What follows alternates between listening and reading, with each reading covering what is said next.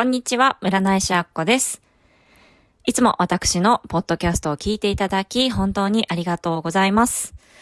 えー、今日はですね、たまたま、最近ですね、いろいろ音楽も聴き飽きたりして、えー、占いの勉強を聞きながら、いろいろ朝作業をあの、いつもしてたんですけれども、最近はですね、ちょっとラジオにハマっておりまして、そのラジオでですね、すっごくいいエピソードをですね、聞いたので、これをね、あなたにもシェアしたいと思って、ポッドキャストを撮らせていただきました。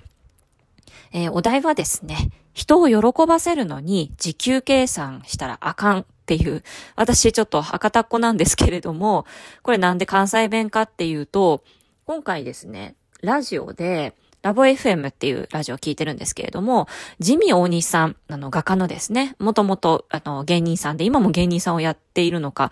な？ちょっと存じ上げないんですけれども、ジミー大西さんが、あの、福岡に、あの、個展を開かれるということでですね、あの、その、まあ、番宣で、ラジオにですね、出演されていらっしゃいました。えー、ジミー大西さんは、もともとルーツが福岡にいらっしゃるみたい、あるみたいで、おじいちゃんおばあちゃんが福岡っていうのもね、すごく親近感が湧いたんですけれども、で出身は大阪でね、いらっしゃると思うんですが、その時に、まあ、芸人をしながら、そして、えー、絵を描いていらっしゃったらしいんです。で、まあちょっと芸人もちょっとどうしようかなってなった時に、でも絵の才能っていうのは、まあ周りの人も、あの、すごく認めるぐらいの絵の才能で、で、絵を描くのにね、すごく時間がかかるらしいんですよ。一つの作品に3ヶ月、そして長い時は1年ぐらいかけてする、あの、描かれるらしいんですよ。で、一つの絵がね、高くて売れてたとしても、その時に時給計算したら350円だったらしいんです、時給が。で、他のなんかレストランかなんかで深夜で時給1200円とかで出てたらしいんですね。で、もうそれだったらもう、俺もう絵やめるわって思ったらしくって、帰って、あの、絵のですね、あの、筆をポキッと折って、で、あの、芸人もちょっとやめ、やってられないっていう形で、なんかさんまさんに、うんと、もう、僕バイトしますみたいな 話をしたらしいんです。で、その時に、ああ、そうか、じゃあちょっとこの後ご飯行こうや、みたいな話になって、あの、ご飯に行った時に、お前なって、人を喜ばせるのに時給計算したらあかんって言われたらしいんですよ。で、そこから、まあそれからいろいろなんか1点2点3点したらしいんですけれども、まあその一言が元で、ああやって今ね、もう皆さんもう、もう知っているような素晴らしい、あの画家さんになられてるんですよね。で、これってすっごく本質をついてらっしゃるなと思って、このラジオをね、聞いてらっしゃる方は、まあ、占い師として、まあ、成功したいとか、占いで、まあ、食べていきたいとか、占いで人を喜ばせたいとか、いろいろ思う方が聞いてらっしゃると思うんですよね。えその時に、絶対これね、壁としてぶち当たるんですよ。あの、時給になったらもう本当やってられないなっていう金額にね、最初下積み時代って絶対誰にでもあるんですよね。で、私自身も最初の1年、2年ぐらいは、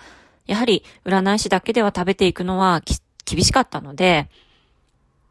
バイトをしながらですね、アロママッサージ、老人ホームのにアロママッサージ行って、もう時給750円でバイトしながら、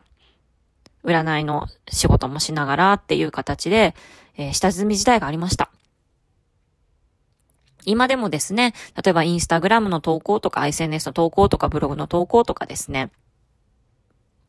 時給にしたら多分1円にもならないようなこともあると思うんですよ。けれども、これを積み重ねて積み重ねて続けることによって、やっぱりいろんな人が評価してくださったりとかですね、あの、ファンがついたりとかですね、今いらっしゃるお付き合いさせていただいてるお客様とかが、あのとの出会いがあるわけですよ。で、これってね、やっぱりわからないんですよね。で、あの、頭がいい人ほどですね、諦めが早いので、なんかつ、もうこれしてても、うん、やっていけないなって多分思うと思うんですよね。私自身そんなに頭がいいわけではないので、なんかこう、やり出したことをやめるっていうことの方が抵抗があって、まあ、ずっと続けているっていうのも一つあるんですけれども、新しいことするのが怖いっていうかですね。まあそういった生活的な面もあるとは思うんですが、この人を喜ばせたいっていうのは、やっぱり一番最初、占い、喜ばせたいとか、まあ、悩みをこう、軽減させてあげたいっていうのが、もともとあって、占い師になってるわけですよね。でもいろいろやっていくと、やっぱり儲からないとかね、お金もらえないとかね、いろいろ世間的な目とかね、占い師、なんか怪しいとかね。まあそういうものって絶対、あの、向き合わなければいけない現実としてあるわけですよ。けれども、なぜか、なんか、うん、これをやるって決めた時に、あんまりブレない、えー、メンタルがあったんですよね。うん。っていうかもう後戻りできないっていうかですね、いろいろやっていくと、ね、インスタもそうですけれども、やっていくと、やはり投稿が止まってしまうと、まあフォロワーさんの自意識過剰かもしれないんですけども、フォロワーさんが待ってくれてるんじゃないかとかね、まあそういったことも考えつつ、あの、きつくても、まあ、やり続けるっていうのが、一応私のスタンスですけれども、でも成功してる方って、みんなそういうのあるんですよ。最近 YouTube でもね、ちょっと話脱線しますけれども、1億円、年収1億円するコツみたいなね、なんかどっかの美容師の、なんか経営者か何かが出した本のなんか要約みたいなのを見たことがあって、1億円年収稼ぐには、3年は休まず働けと最低。できれば10年休まず働け。そしたら仕事が好きになると。仕事が趣味になるから、そしたら1億円は簡単に稼げるようになる。みたいな、まあ、簡単ではないと思うんですけれども、ね、10年仕事休まず仕事っていうだけでも大変ですよね。まあでも、やっぱ成功してある方とかみんなが羨むような、まあ功績を残してある方っていうのは、やはりそういった努力と忍耐、継続っていうのが、まあ必須になるんですよね。で、この、うん、人を喜ばせる。人、お金っていうのは、どれだけ人を喜ばせたかの、うん、数字になると私は思っていて、なので、やはり根底にあるのも、私もいろいろ投稿とかね、あと記事とか、こうやってポッドキャストもそうなんですけれども、えっ、ー、と、たくさんの方、一人でも多くの方に、このね、例えば、ポッドキャストでも、このポッドキャストを聞いて、まあ、考えが変わって、ちょっと占い師に諦めかけてたけど、やり、また、モチベーションが上がりましたってね、言っていただけたらいいなと思ってですね、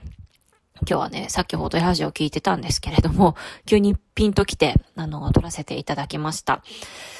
で、まあこういう、いろいろね、うん、方法論っていうのを語るよりも、こういう一番根底にあるメンタルがやっぱしっかりしていないと、いくら方法論を試しても、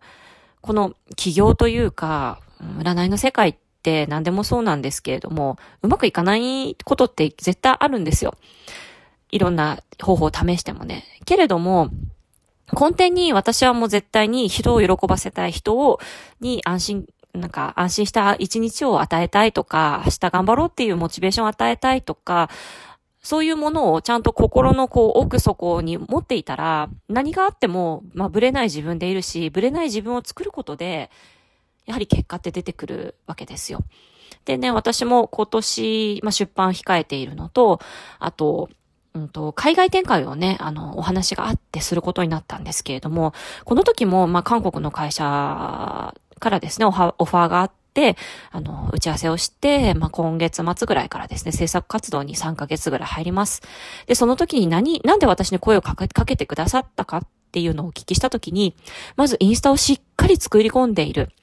らっしゃる。まあもちろんフォロワーっていうのも、やはり積み重ねのね、あの、賜物ですので、フォロワー数も多いし、そして動画講座をきちっと作ってらっしゃる。なので、えー、弊社がお願いしてもきっと、えー、いいものを作ってくださると思ったから、えー、今回オファーをさせていただきましたっていうふうに言っていただいてます。あやっぱり、あの、ストックコンテンツ、インスタグラムとかね、ああいうブログとか、ああいうのってストックコンテンツになるんですよ。このポッドキャストも。で、ストックコンテンツが流れるタイプかっていうのも、やっぱり、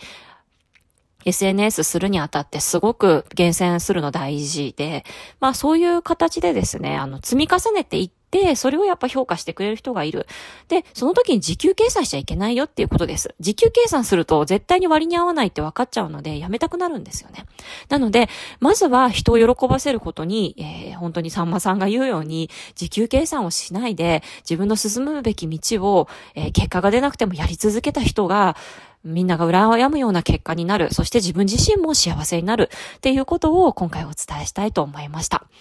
はい、いかがだったでしょうか？えー、今回ですね、まあちょっと唐突にパッドキャストを撮らせていただきましたが、今度3月21日に私が開催する、えー、占い師交流会っていうのをやりますので、よかったら概要欄にリンク貼っておきますので、えー、気になる方はぜひ占い師同士つながってですね、いろいろ悩み交換とかしたり、あの、問題解決したり楽しんでいただければなと思っております。えー、あなたの参加をお待ちしております。あっこでした。